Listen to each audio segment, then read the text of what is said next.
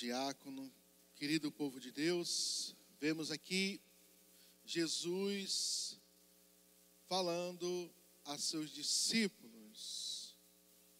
E Jesus pergunta: Quem diz o povo que eu sou?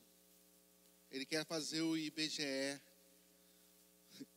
daquilo que estão falando aí sobre ele.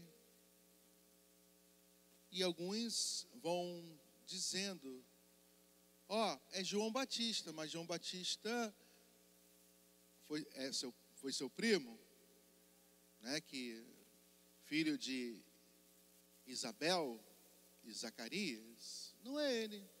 Só que a gente vê aqui no meio do povo uma fantasia. Cada um fala o que quer. Aí tem que tomar cuidado também, até hoje. Ainda mais hoje na internet. Cada um se acha o direito de dizer o que quiser. Que quer. Não é por aí. Eu tenho que conhecer, eu tenho que estudar sobre o, determinados assuntos. E aqui a gente tem que falar sobre Cristo, aquilo que ele falou não o meu achismo. Eu não posso sair dizendo qualquer coisa aí sobre Jesus. Eu tenho que falar de acordo com o que a igreja ensina.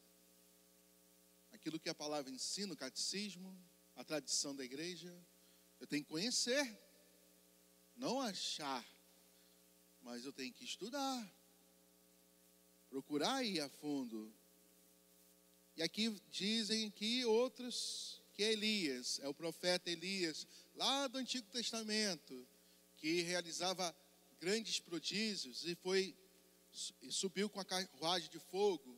Aí tinha toda aquela ó, oh, Elias está voltando aí, vai voltar.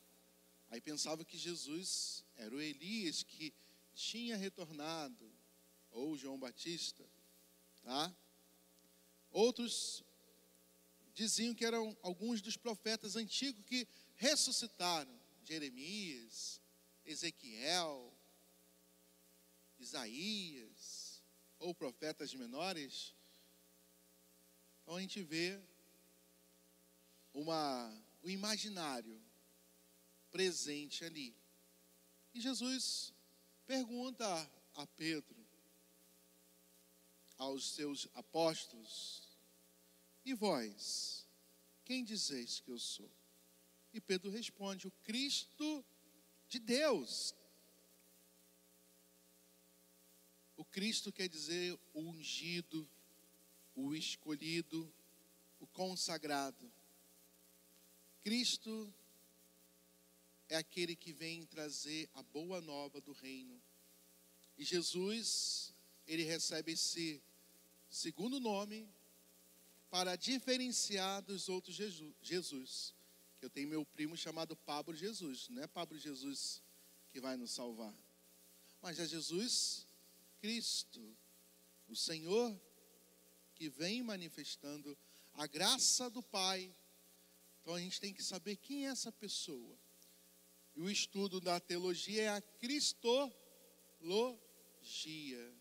É a figura de Jesus na Sagrada Escritura a gente vai estudar sobre ele. Ele que veio né, salvar, ele que ressuscitou dentre os mortos, ele que veio trazer o amor, a plenitude dos tempos, é ele.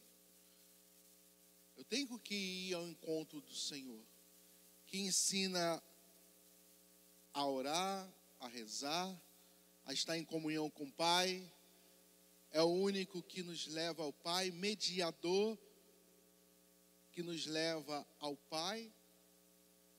É o único.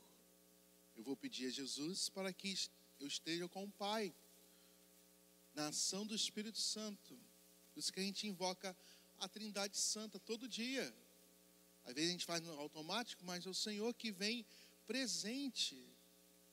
Deus único que vem a nós em três pessoas. E Jesus vem ensinando esse caminho. Possamos pedir sim para Ele, nosso único mediador, o único nome que foi dado, que tem que ser invocado na terra, nos céus e no inferno é Jesus. Quando a gente chama Jesus, o inferno treme. Quando a gente fala Jesus, o inferno treme. Por que a gente dá poder ao mal? Se quando Jesus fala para chamar ele, a gente não pode dar poder quem não tem. Jesus é o Todo-Poderoso. Invoque sempre o Senhor. Na hora que sentir medo, igual a mãe ensinando para o filho, chama Jesus quando você tiver com medo. Porque o medo é o quê? Começa a criar fantasia, criar coisa que não tem. Aí começa a mexer nos nossos hormônios, aí ter adrenalina e começar a imaginar coisa. A, a mente da gente imagina um monte de coisa. Aí dá arrepio. Aí a imaginação também dá arrepio. As coisas de Deus também.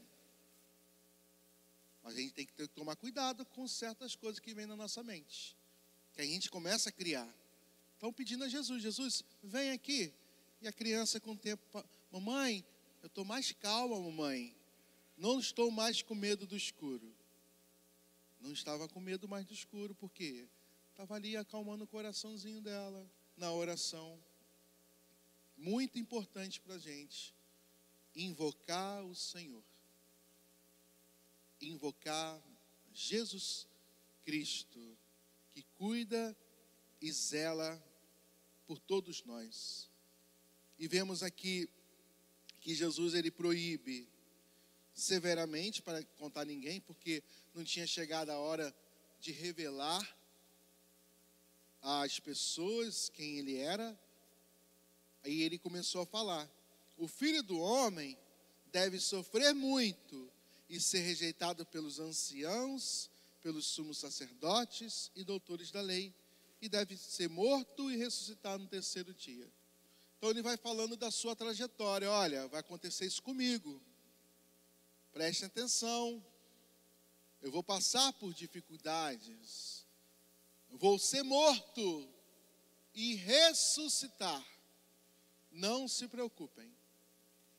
Vai ser minha trajetória. Está bem? Ele já vai ensinando aos seus para que possam entender o plano da salvação do mundo, que é na cruz que vem todo o plano salvífico. E aqui a gente manifesta em toda a missa esse plano da salvação em Jesus. O único mas que a gente vive em cada Santa Missa. Por isso que o valor da missa é o valor máximo da nossa expressão de fé, principalmente para o cristão católico. Aqui é nossa expressão maior de unidade com o nosso Senhor Jesus Cristo. Seu homem expressa. Tem dia que a gente não está bem, Senhor, estou aqui. Nem queria vir, mas estou aqui. Isso é expressar o amor verdadeiro. Trabalhar à vontade. Trabalhar à vontade para que o Senhor possa manifestar a sua graça sobre nós. E a gente vê aqui com clareza. Se alguém me quer seguir, renuncie a si mesmo, tome sua cruz a cada dia e siga-me. Porque ele fala a cada dia?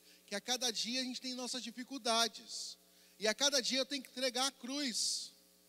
E eu não posso ficar acumulando cruzes. Senhor, esse dia foi esse aqui, ó. Estou aqui, contigo. E entregar. E a gente lembra muito Mateus 6. Buscai primeiro o reino de Deus e a sua justiça, e tudo mais vos será acrescentado.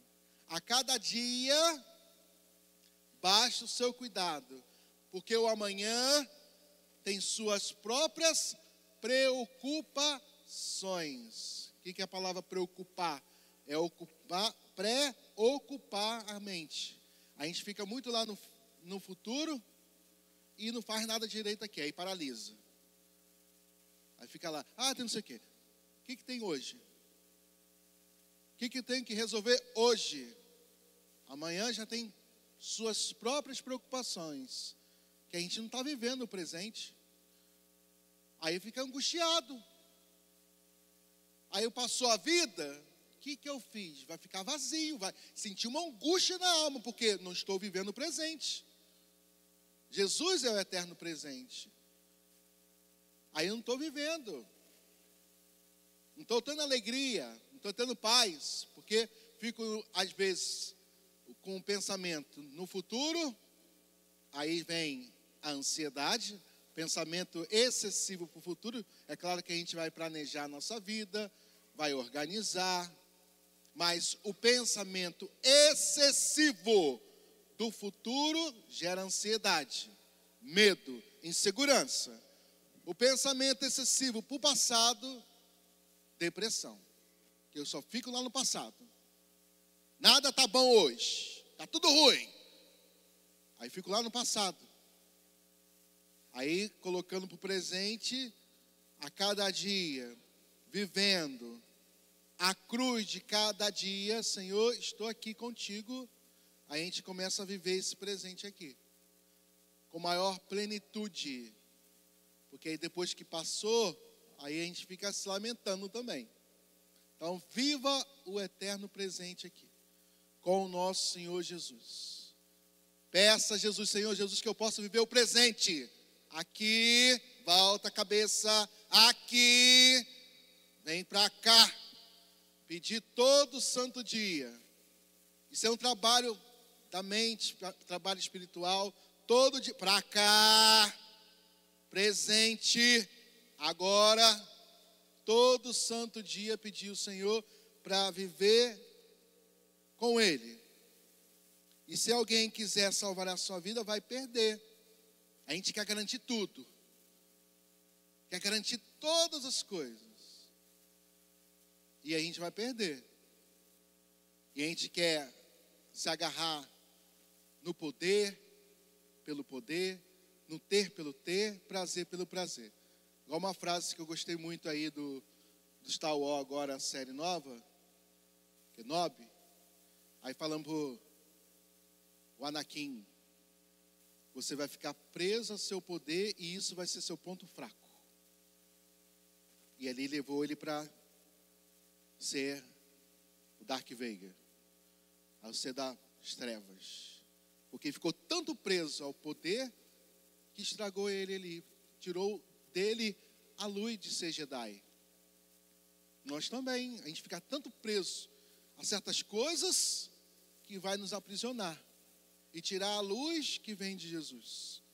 Jesus pede para ele: olhe para mim que sou luz, olhe para mim que sou o sal da terra, olhe para mim que eu sou a água viva, olhe para mim que eu sou o pão da vida, e você vai ficar saciado, não vai ser outra coisa, mas é Ele que vai nos dar todo o brilho, toda a graça, e aquele que quiser me seguir, renuncie a si mesmo, tome a sua cruz de cada dia e segue. E assim a gente vai ser salvo.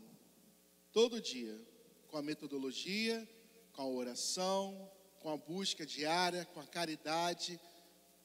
Jesus vai com plenitude no nosso. A alegria que a gente busca, a alegria que a gente quer, é nele. Não são nos prazeres aí mundando tudo mais mas é nele. É ele que vai dar essa alegria. Falava com uma pessoa: olha, você está buscando tudo isso daí, ó, do mundo, mundano, bebidas, orgias, inconscientemente você está buscando a Deus. Você quer alegria, você quer felicidade. Não vai encontrar nessas coisas aí, não vai encontrar no dinheiro, mas é Jesus que vai te dar a sua felicidade.